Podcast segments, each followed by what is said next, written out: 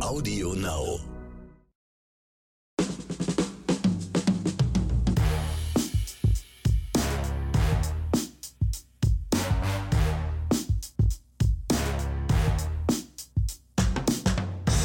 Herzlich willkommen zu einer neuen Episode von Oscars und Himbeeren. Mir gegenüber sitzt wieder Axel Max, mein werter geschätzter Kollege. Ach, schön. Hallo. Ist immer schön, wie er sich freut, wenn man ihn begrüßt. Als, weiß ich nicht, ich bin doch immer nett. Ich bin doch, ich sag doch immer Hallo zu dir. Also Ja, aber wir können es ja umgekehrt auch probieren. Und mir gegenüber sitzt natürlich der fulminante Hausmeister Ronny Rüsch aus der Eichhörnchenstraße. Du hast Hallo vergessen. Verdammt. Hallo. Oh, Axel, oh, es ist aber so nett, dass du Hallo zu mir sagst. Weißt du, so kommt es immer rüber, ja. Ich bin halt ein im Grund auf fröhlicher Mensch manchmal. Genau, du bist, ja, du hast halt, du hast halt, du hast halt, du, du benimmst dich halt. Im So. Gegensatz zu Ronny, weißt du halt, wenn man einen Raum betritt, wie man sich artikuliert. Das wird ein, das wird ein T-Shirt, das wird ein Verkaufsschlager. ja. Benimm, benimm Mensch. Der hört sich doch Genau, du bist, du bist ein Benimmmensch, genau. Ronny ist dann immer so ein bisschen holter die Polter halt so. wa? Ich Wie ein John Travolta. Genau, na nicht wie na. Jetzt, Sprachspaß muss auch mal sein. das ist, glaube ich, von Fettes Brot, oder? Ja, irgendwie John Ja, Travolta, ja. Holter die Polter oder sowas. Genau. Ne? Genau. Also auf jeden Fall in einem Song von Fettes Brot. Ich weiß nicht, ist nicht genau, ob das nicht, ob das nicht ein Gastrapper gerappt hat, aber gut. Ähm, ja, also willkommen bei Oscars und Himbeeren. Wir haben heute wieder ähm, Oscars und Himbeeren im Gepäck. Heute aber wieder mal eine Folge, in der wir zwei Himbeeren dabei haben. Oh ja. Weil wir, wir hatten eine Himbeere ja schon angeteasert in der letzten Folge, die kommen wird. Und es hat sich aber ein Film diese, diese Woche aufgedrängt, den wir beide gesehen haben bei Netflix. Ähm, und der hat uns so, äh, ja, ist uns so sauer aufgestoßen, dass wir den einfach auch noch mit reinnehmen mussten, ohne jetzt die andere Himbeere kennen zu können. Deswegen haben wir diese Woche zwei Himbeeren dabei und zwei Oscar-Empfehlungen. Ja, und bevor wir jetzt loslegen, hat der Excel ja noch eine Zuhörerempfehlung gehabt, die er Genau. noch besprechen wollte. Und bitte Vorhang auf. Genau, der Klaus hatte uns ja äh, geschrieben, dass wir uns den Film The Guilty auf Netflix anschauen sollten. Habe ich gemacht. Und Klaus, ich sag sofort, eine klare Oscar-Empfehlung. Ich fand den super. Es ist was anderes, spielt mit äh, Jake Gyllenhaal in der Hauptrolle, weil es ist ein Film, der sich wirklich nur kameratechnisch, also oder äh, actiontechnisch nur auf zwei Räume bezieht, und zwar in einer in der Einsatzzentrale von LA. Es spielt zu der Zeit, wo ganz viele Waldbrände in LA, also drumherum, äh, ähm, stattgefunden haben. Und dieser Jack Gyllenhaal ist ein Police Officer, der äh, Probleme hat und deswegen äh, versetzt wurde in diese Einsatzzentrale und dort halt einen Anruf bekommt, wo es dann um Entführung geht, um Kinder allein zu Hause, um Gewalttäter, um äh, ja, psychisch kranke Menschen. Und er muss diesen Fall irgendwie lösen, beziehungsweise es triggert ihn auch persönlich, weil er dann auch durch seine Mitschuld, die er an dem eigentlichen Einsatz, weswegen er da sitzt und so weiter getan hat, immer noch so ein, so ein schlechtes Gewissen mit sich trägt. Und das ist super erzählt, das ist spannend erzählt, das ist toll dargestellt. Und wie gesagt, obwohl es nur in diesen beiden Räumen stattfindet, ist es eine extrem spannende Geschichte, die man gut weggucken kann. Deswegen, lieber Klaus, danke für die Empfehlung. Ich kann den Film wärmstens weiterempfehlen. The Guilty auf Netflix, schaut ihn euch an. Ist eine Empfehlung von Klaus und auch von mir. Viel Spaß dabei. Und ihr wisst ja, ich muss immer noch meinen Senf dazugeben. Äh, man darf natürlich nicht vergessen, es ist ein Remake, von man nicht, nicht äh, weil ich, ich kann auch wirklich, ich ke- kenne es, kenne es den Film mit Gyllenhaal noch nicht, aber ich kenne das dänische Original und ähm, ja, den fand ich auch gut.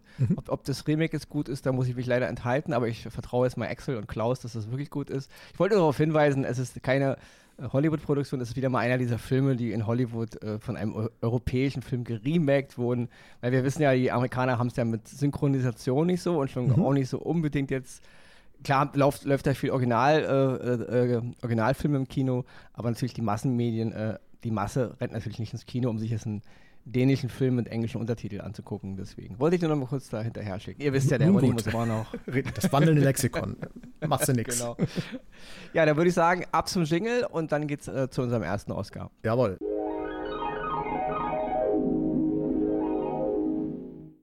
Den ersten Oscar, den ich diese Woche im Gepäck habe, das ist der Film The Tender Bar. Das ist ein Film, der nach einem Roman verfilmt, also es gab halt einen autobiografischen Roman von J.R. Möhringer und dieser Roman ist jetzt verfilmt worden. Und zwar hat den kein geringerer als Mr. George Clooney verfilmt. Ich bin ein bisschen auf Kriegsfuß mit ähm, Mr. Clooney, gerade was seine Regiearbeiten betrifft. Ach so, ich Es gab, Aha. ja, äh, als Schauspieler im Grunde, ich halte George Clooney für einen okayen Schauspieler, aber nicht für einen herausragenden Schauspieler. Clooney, habe ich schon mal irgendwann erzählt, vor vielen, vielen Monaten, ist halt so ein, auch so eine Art Null-Schauspieler. Er spielt im Grunde immer nur eine Variante von sich selbst, ja. Ich mag ihn, er ist smart, er ist char charismatisch, aber ob ich ihn jetzt in, in Emergency Room sehe oder in From Dusk Till Dawn, abgesehen von dem, was er erzählt, ist er immer derselbe Typ. Also derselbe Typ Mann, das, dasselbe Habitus irgendwie. Äh, äh, ich mag ihn. Er ist ein netter Kerl, ja. Aber er spielt auch übrigens in meinem absoluten Favorite-Film, den ich für den besten Film halte, der je gemacht wurde, Der schmale Grat. Auch so. darin hat er eine ganz kleine Rolle, aber auch da ist er einfach nur George Clooney in Uniform. Also deswegen, ich mag ihn, aber er ist kein brachialer Schauspieler, meiner Meinung nach.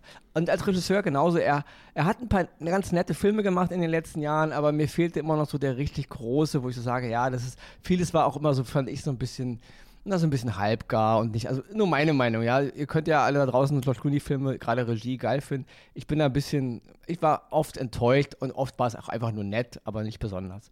Ganz anders jetzt The Tender Bar. The Tender Bar habe ich gesehen und dachte so, ja, der Film, na klar, man kann auch über den Film streiten. Er ist nicht perfekt, er hat auch hier und da ein paar kleine Hänger und so, aber es ändert nichts daran, dass er in seinem Gesamtpaket die Geschichte, die, die er mir halt erzählt, wie gesagt, das, der Film basiert auf dem autobiografischen Roman von J.R. Möhringer. Es ist im Grunde die Geschichte, wie Möhringer als Kind und als Jugendlicher entdeckt, dass er Schriftsteller werden will. Und das ist, wird halt erzählt im Kontrast zu seinem Onkel, der von Ben Affleck gespielt wird. Übrigens eine wunderbare Darstellung von Ben Affleck. Ja, also ich bin ja in den letzten Jahren, Ben Affleck wird ja meiner Meinung nach immer besser. Ja, abgesehen von seinen Regiearbeiten, Mr. Clooney. Ben Affleck, seine ersten beiden Regiearbeiten, Gone Baby Gone und The Town, die sind also die sind brachial, ja. Also vielleicht sollte Mr. Clooney da ab und zu mal, mal die alten Filme von Ben Affleck gucken oder Ben Affleck fragen, wie man Regie führt. Weil der ist, also ist nur auch nur meine Meinung, aber die ersten beiden Filme von Affleck als Regisseur, die sind hammerkrasser Scheiß, ja.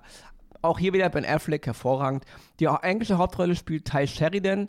Den werden einige jetzt nicht so auf dem Schirm haben, aber alle, die den Film Ready Player One gesehen haben von Steven Spielberg, der Junge, der ja die Hauptrolle spielt, das ist Ty Sheridan. Und der spielt halt den jungen Möhringer und wir erleben halt im Grunde seine Geschichte, sein Familienleben, wie er halt immer an dieser bestimmten Bar seines Onkels abhängt und wie er im Grunde entdeckt, was er eigentlich mit seinem Leben machen will. Das ist auch alles, was ich zu dem Inhalt sagen will. Ich kann nur sagen, ein wunderbar erzählter Film, ein kleiner Film, der dennoch eine Menge Dinge berührt, also was so im Leben wichtig ist und mit wunderschönen Schauspielern, also die Hauptrollen, wie ich schon sagte, aber auch der Nebencast, ganz, ganz toll eine wunderbare Regiearbeit von Mr. Clooney, die mir auf jeder Ebene gefallen hat, sowohl mit ein bisschen Herzschmerz und mit Lebensphilosophie und mit Lachern. Auch wieder vielleicht nicht jedermanns Sache, aber ich kann nur sagen, The Tender Bar jetzt zu sehen bei Amazon Prime, Schrägstrich Prime Video, einen absoluten Blick wert und meine erste Oscar-Empfehlung für diese Woche. Dann komme ich mal schnell zu meinem ersten Oscar. Und bevor ich äh, direkt über die Serie, es ist eine Serie, kann ich schon mal sagen, Rene, möchte ich einmal dem Studio mein Lob zollen. Und zwar ist es Showtime. Showtime ist ein Studio, was in den letzten Jahren unfassbar viele hochkarätige Serien rausgehauen hat. Billions, Dexter, Shameless, Ray Donovan. Das sind nur vier, die genannt sind. Alles Serien auf hohem Niveau, die ihre Erwartungen komplett erfüllen. Und jetzt mit der neuen Serie, die ich jetzt vorstelle, Yellow Jackets, fahren sie genauso die gleiche Schiene weiter. Großartig gemacht. Es ist eine US-amerikanische Dramaserie, die wurde kreiert von Ashley Lyle und Bart Nicholson. Und es geht um eine junge Fußball-Mädchenmannschaft, die ein, die Meisterschaft in ihrem Highschool-Fußball gewinnt und zu diesen sogenannten Nationals fliegen dürfen nach Seattle. Das Ganze spielt in New Jersey und die müssen quasi einmal über den ganzen Kontinent nach Seattle. Das Flugzeug stürzt ab, sie landen irgendwo in der Wildnis, viele überleben, und sie sind 19 Monate in dieser Wildnis gefangen. Dort passieren viele skurrile, strange äh, Geschehnisse. Die Serie an sich spielt aber 25 Jahre später, wo die Überlebenden irgendwie mit den Traumata, die sie damals erfahren haben, klarkommen müssen. In den Hauptrollen spielen Melanie Linsky, die werden ihr meistens als Rose aus Two and a Half Man äh, kennen, Juliette Lewis, Schöne Bescherung, From Dusk Till Dawn, Natural Born Killers, muss man glaube ich nicht mehr viel zu sagen, großartige Schauspielerin. Und sie spielt dort eine ja, ich würde mal sagen, einen sehr kaputten Charakter. Aber die spielt das unglaublich gut. Also, das ist sowas von dermaßen überzeugend, wie man es auch von früher kennt. Teilweise auch sehr ähm, ja, fahrig, wo man denkt, ich glaube, das Drehbuch hat sie gar nicht gelesen, das hat sie irgendwie improvisiert, aber es ist einfach großartig gemacht. Und die ganze Geschichte drumherum, die ist so wahnsinnig spannend erzählt, die ist mitreißend, weil man immer auch wieder äh, zwischen den Charakteren hin und her switcht und gar nicht weiß, bin ich jetzt für sie, bin ich gegen sie, weil man erlebt auch immer wieder parallel das, was damals im Wald alles geschehen ist. Und das muss man sich wirklich äh, viel Fantasie reinsetzen, um dann zu verstehen, was kommt da jetzt noch, was kommt da jetzt noch. Deswegen, Leute, ich kann es euch nur sagen, ich will, kann nicht viel dazu sagen, weil sonst würde ich es verraten, aber schaut euch die Serie an. Yellow Jackets, die Leute auf Sky, das ist wirklich wieder hohe Kunst der Serien. Äh, Filmmacherei, wie man so schön sagt. Und ich kann es nur wärmstens empfehlen, die wird euch in den Bann ziehen, die, wird, die ist spannend hochziehen und äh, ja, viel Spaß dabei. Yellow Jackets of Sky, ich sag's nochmal. Ja, hier muss ich wieder nachhaken. Kennst mich ja. Mich erinnert eine ganze Geschichte gerade, ich habe die noch nicht gesehen, Yellow Jackets, aber mich erinnert das ganze Szenario an den Film Überleben, Live, mhm. der mal vor vielen, vielen Jahren von Frank Marshall gemacht wurde, wo es um diese Rapki war, das glaube ich, so eine Rapki-Mannschaft in Südamerika, die irgendwie in den Bergen abgestürzt ist. Genau. genau. Ja. Ist auch eine echte Geschichte gewesen, die da auch oben überlebt haben, die dann angefangen haben, die, die, die Leichen ihrer toten Freunde zu essen und so. Und ja, das daran, äh, daran erinnert mich es, dieses ganze Szenario. Es gibt auch gerade. einige Parallelen, gar nicht jetzt so viel, also dass man jetzt sagen muss, äh, das ist ja genauso wie da. Nein, nein, gar nicht, weil hier geht es ja um eine äh, äh, Mädchenmannschaft und die erleben natürlich in den ersten Tagen nach dem Absturz ganz andere äh, Dinge, als es jetzt diese Rugby-Mannschaft da äh, getan hat. Aber gewisse Parallelen sind schon da. Deswegen, wie gesagt, schaut es euch an. Ihr werdet begeistert sein. Oder ja, auch gegruselt oder wie auch immer. Okay, klingt auf jeden Fall interessant nach einem großen Potpourri aus einer Menge verschiedener Dinge. Ne? Definitiv.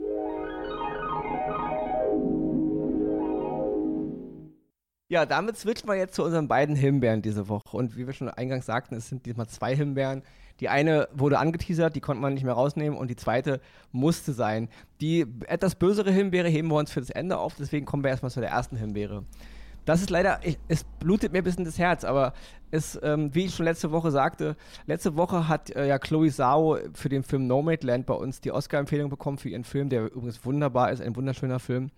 Und diesmal bekommt Chloe Zhao für ihren Film, ja, den sie für Marvel, also für Disney gedreht hat, leider die Himbeere. Und zwar geht es um den 26. Film im Marvel Cinematic Universe, den Film Eternals.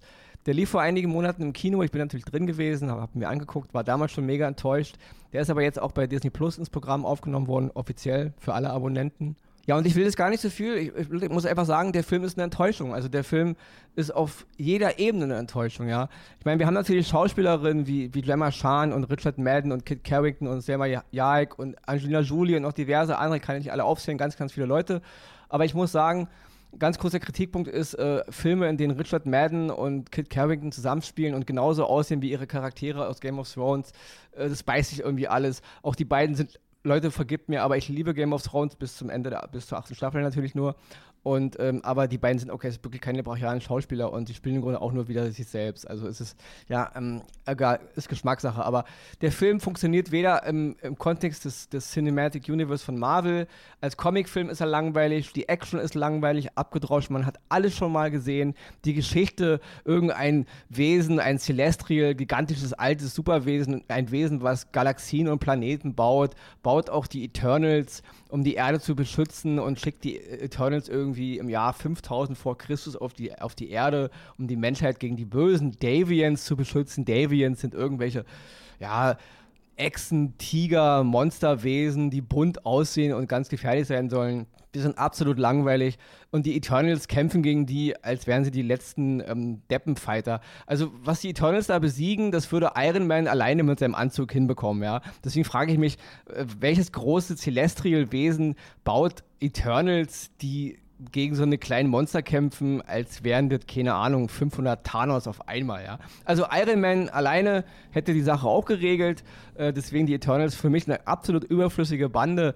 Auch die ganze Geschichte ist absolut Hanebüchen, passt überhaupt nicht. Als einzelner Comic nur in ihrem Universum und in diesem großen ähm, ja, Hefte-Universum ist das eine andere Geschichte, aber im MCU funktionieren diese Eternals jetzt nicht, nachdem wir diese ganze Geschichte mit den Avengers und mit Thanos hatten. Und klar wird es erklärt, warum die Eternals da einfach nur chillen und sich den Kampf gegen Thanos angucken aus der, aus der Entfernung.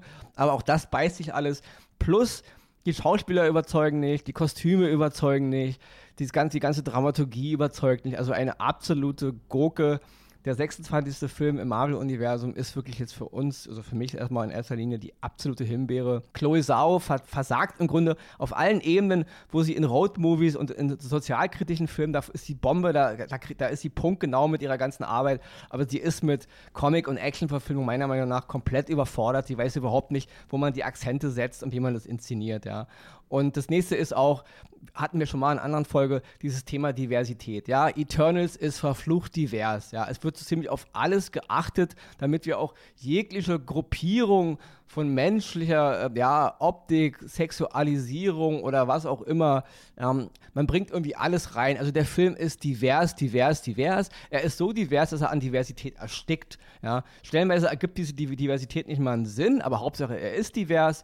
Und das ist wieder so eine Sache. Leute, achtet bitte ein bisschen mehr darauf, dass die Geschichte stimmig ist, dass die Charaktere funktionieren, dass mich das überzeugt. Dann ist es okay, wenn ein Film auch divers ist. Vor allen Dingen, wenn es Teil der Geschichte ist, dann sowieso. Man ist hier wieder nicht mutig genug. Natürlich werden wieder gleichgeschlechtliche Beziehungen eingebaut, aber dann macht doch gleich die Hauptcharakter zu gleichgeschlechtlichen Beziehungen. Seid, seid doch mal dann richtig mutig. Nee, äh, die Hauptcharakter ist natürlich wieder ein Mann und eine Frau, die sich verlieben und dusel, dusel, dusel. Weißt du, seid, seid doch mal richtig hardcore, ja wie schon bei, bei Picard. Mach doch nicht Seven of Nine, gleichgeschlechtliche Liebe, mach doch dann gleich Picard homosexuell. Wenn, dann macht's doch richtig, Leute, ja. Aber halbgarer Scheiß, deswegen, der Film ist in, von hinten bis vorne funktioniert er einfach mal nicht, ja. Und deswegen von mir die Himbeere leider an Chloe Zhao, tut, blutet mir im Herz, weil sie ist eine fantastische Regisseurin, eigentlich aber im, im, Marvel Cinematic Universe absolute Gurke. Ja. Hat man sich gedacht, holen wir uns mal wieder eine Independent-Regisseurin, hat da gerade einen Oscar im Gepäck, kann nichts schief gehen. Ja, aber Leute, bitte, hier ist alles schief gegangen.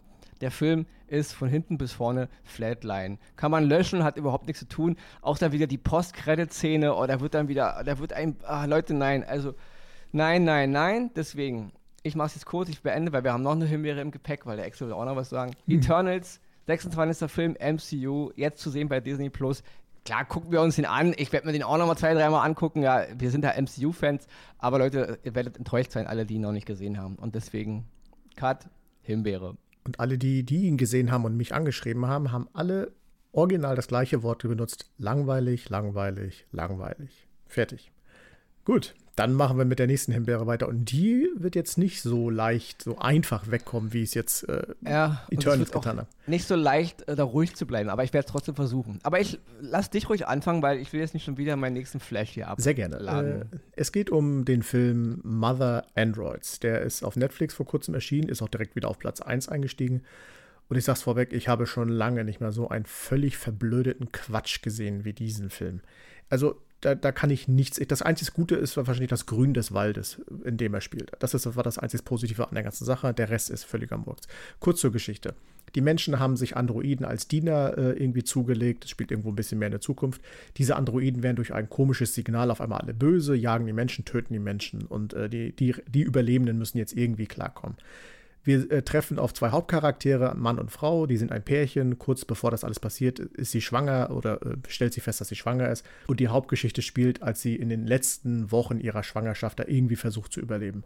Und ab da geht der ganze Blödsinn einfach los. Sie kommen in ein Camp. Und äh, im Camp wird ihr gesagt, sie können das Kind hier zur Welt bringen. Da würde jeder normale Mensch sagen, alles klar, wunderbar, hier bin ich in Sicherheit, kriege ich mein äh, Kind zur Welt. Nein, Sie führen Diskussionen, also in, das Pärchen führt Diskussionen auf einmal, was richtig, was falsch ist, stellen ihre Beziehung in Frage. Ist es richtig, hier zu bleiben oder doch besser noch nach Boston, wo die große Rettung ist? Völliger hirnverbrannter Quatsch. Er prügelt sich am Lagerfeuer mit Menschen, um da einen Platz zu kriegen, wird dann rausgeschmissen. Es macht gar keinen Sinn. Sie fliegen aus dem Camp raus, sie kommen in ein Haus, könnten dort wieder sicher sein, schlafen eine Nacht, plötzlich wieder alles ganz anders, plötzlich müssen wir dir das machen. Und so geht das den ganzen Film. Übrigens, die Androiden spielen auch noch mit, sind eigentlich übermächtig, aber die schwangere, hochschwangere Frau ist in der Lage, gegen diese Androiden zu bestehen. Ronny hat da gleich noch ein paar mehr Zeilen zu, die, die überlasse ich Ihnen, aber da kann ich nur sagen, was da den Leuten, den Machern eingefallen ist, ist an Stumpfsinnigkeit und Blödsinnigkeit nicht mehr zu übertreffen. Der Film geht eine Stunde 58. Leute, wenn ihr euch am Fenster setzt und eine Stunde 58 einem Blatt zuschaut, habt ihr mehr Inhalt gesehen, als was dieser Film vermittelt. Das ist mein Urteil über diesen Film. Deswegen Mother Androids, fette Himbeere, da gibt es nichts zu. Äh, eigentlich ist die Himbeere schon zu schade dafür. Eigentlich hätte, müsste es noch einen anderen äh, Titel dafür geben. Aber deswegen, das ist die Entscheidung. Und Ronny, bitteschön. Ja, du hast ja im Grunde schon grob alles gesagt, ich, aber ihr wisst, ich muss immer noch meinen Senf dazugeben. In diesem Fall Und, musst du es. Also. Ja, also Mother Android zu sehen bei Netflix jetzt, wie du schon sagtest, ich habe selten einen Film gesehen. Ich muss kurz vorweg sagen, der Film hatte wenig Geld, das sieht man ihm auch an. Ja, es ist ein Low-Budget-Film und das will man ihm aber auch nicht vorwerfen. Er nee. gibt sich ja Mühe. Nur wir haben eine Menge Filme auch schon aus den 80ern gesehen, die Low-Budget waren und die haben tausendmal mehr Spaß gemacht als das jetzt hier. Ja, es ist nicht das Problem, dass der Film Low-Budget ist. Das Problem ist auch nicht, dass die Effekte ein bisschen mau sind und die ganze. Ja, klar, man dreht überwiegend im, irgendwo im Wald, ist ja immer günstig. Das Problem an dem Film ist, wie du schon sagtest, die absolut verblödete Geschichte. Ja, man hat selten zwei Protagonisten gesehen, die so so viel Blödsinn labern und die so viel doofe, falsche Entscheidungen treffen wie in diesem Film. Nichts ergibt hier Sinn. Das ganze Gesabbel ergibt keinen Sinn. Ihre, die ganze, das ganze Bedrohungsszenario und was sie daraus machen wollen, ergibt keinen Sinn. Wo die hinwollen, ergibt keinen Sinn. Und wie du schon sagst, es ist wieder mal so ein Film, wir haben hier eine schwangere Frau, eine hochschwangere Frau, die dann am Ende natürlich zur absoluten Überkriegerin wird. Und da gibt es Szenen, Leute, wir wollen das hier nicht spoilern, obwohl es eigentlich überhaupt egal ist, ob wir hier spoilern, weil es ist sehr das Rotz, aber wir spoilern trotzdem nicht. Aber es gibt Szenen, in der sie so übermächtig erscheint und wo du denkst so beim Gucken, ey Leute, äh, auch, ähm, wir haben ganz vergessen, ähm, die wunderbare Chloe Grace Moretz, die spielt Stimmt. ja die Hauptrolle, haben wir jetzt leider äh, vorhin. den Namen schon verdrängt. Ja, also sie ist ja eigentlich eine, eine, eine, tolle Schauspielerin, ich sehe sie gerne, weil sie hat damals Hit Girl gespielt ja, in Kick-Ass und da wird sie ewig in den Fanherzen fortleben. Das, ja. Sie Aber sie hat ja auch, auch sie kann es ja auch genau. Es liegt ja nicht an ihr, sie ist eine gute Schauspielerin. Aber als man ihr das Drehbuch vorgelegt hat, äh, hat sie da gesagt, oh ja, was eine geile Geschichte. Ist es wirklich, reicht es wirklich schon heutzutage einfach, dass es eine Mutter ist, eine schwangere Mutter, die um ihr Baby kämpft? Das ist der große Anspruch, den man heute hat. Ja, und da muss ich echt mal sagen, Leute, 1991 hat Sarah Connor, gespielt von Linda Hamilton, im zweiten Terminator-Film, auch gegen Cyborgs mit Maschinen gekämpft, um das Leben ihres Kindes, um die ganze Menschheit. Leute, tut doch nicht immer so, als müsste man uns heute in der sogenannten diversen Zeit und in der MeToo-Bewegung jetzt immer irgendwelche Frauen aufs Auge drücken, die auch die Männerrollen, weil hier ist auch wieder so, der Mann ist ja wieder mal voller Lappen in dem Film, im Grunde sind ja alle Männer Lappen in dem Film. Und sie ist wieder die absolute Superheldin wir hatten schon unsere Action-Frauen. Tut doch nicht immer so, als wäre das eine Erfindung von heute. Sie besteht echt ein bisschen bis hier, weil die äh, Chloe Grace Moretz hat auch äh, vor einem Jahr den Film Shadow in the Cloud, das war genauso ein Murks, auch eine, eine, Mutter mit ihrem Baby im Zweiten Weltkrieg, die gegen Gremlins und gegen Soldaten kämpft und an fliegenden Kampfflugzeugen unten langkrabbelt über den Wolken und bum, bum, bum. Leute, wie, wie, ich schon mal sagte, wir hatten Ripley, Sigourney Viva, wir hatten ähm, Sarah Connor, ähm, Linda Hamilton. Tut nicht immer so, als wäre es damals, wie ich schon mal sagte, es hat nur keinen interessiert. Ja. Tut nicht so, als müsste uns jetzt irgendwelche Möchtegern-Regisseure und tut mir leid, der Typ von Mother Android, Drehbuch und äh, Regie, hab deinen Namen vergessen, muss ich mir auch nicht merken. Das ist eine Beleidigung, ja, was da uns vorgerotzt wird. Und da muss ich auch mal ein bisschen Kritik an Netflix üben. Dieses, was ihr da mittlerweile an Masse raushaut, Leute, macht doch ruhig ein bisschen weniger. Ihr überfüllt uns oder überflutet uns mit Inhalten und dann wird so ein Dreck wie Masa Android da präsentiert. Findet echt jemand in der Netflix-Zentrale diesen Film gut? Habt ihr euch den angeguckt und gesagt, oh ja, das ist ein geiler Scheiß, den kaufen wir jetzt ein und dann hauen wir den den Leuten weltweit um die Ohren, weil das ist Zeitverschwendung, das ist Verblödung und das ist auch, auch schon unangenehm. Ja, das ist, ich fühle mich da als Zuschauer auch echt beleidigt und gekränkt, wenn ich mir sowas angucke. Und deswegen, Masa Android kriegt nicht ganz so eine böse Himbeere wie The Tomorrow War oder Suicide Squad 2, weil das Budget war echt, echt klein aber ich muss wirklich sagen, Leute, daran hat es nicht gelegen. Ja? Es ist immer fataler, wenn man mit 200, 300 Millionen im Rücken einen schlechten Film dreht, als wenn man eben jetzt mit diesem kleinen Budget das macht. Ändert aber nichts daran, Leute. Mir ist egal, ob der Film billig aussieht oder ob die, äh, ob die Effekte billig sind. Wenn die Story geil ist, dann kann ich ihn trotzdem feiern. Und hier funktioniert gar nichts. Und deswegen, Masa Android zu sehen bei Netflix. Wer ihn noch nicht gesehen hat, Leute, bitte, bitte, klemmt euch wie, wie Axel schon sagte, guckt euch lieber aus dem Fenster, guckt euch eine Katze beim Spielen an oder Vögel beim, beim, beim Streiten um irgendwelche Körner. Habt ihr mehr sinnvoll, sinnvoll, als diesen Film zu gucken? Absolute Gurke, absolute Himbeere und deswegen Himbeere Nummer zwei. Wir geben jetzt äh, unsere äh, Zusammenfassung an die Verena weiter und dann kann Axel das Schlusswort reden und ich sag schon mal Tschüss für heute. Genug gehatet.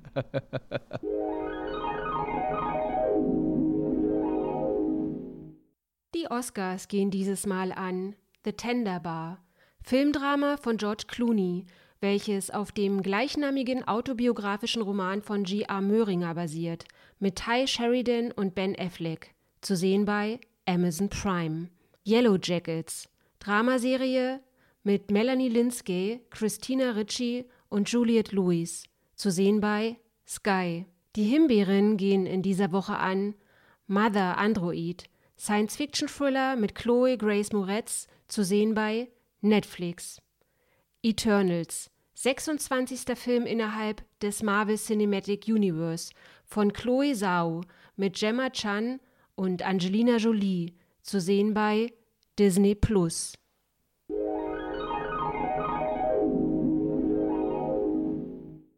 Tja, Leute, ihr werdet es kaum glauben, der hat wirklich das Studio verlassen. Ich sitze hier ganz alleine. Das, das Tschüss war gerade ernst gemeint von ihm. Grandios.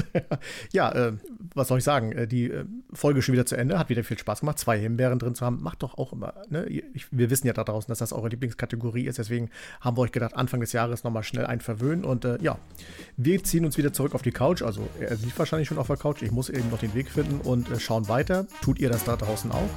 Bleibt uns treu, bleibt gesund und ja, bis nächste Woche. Tschüss.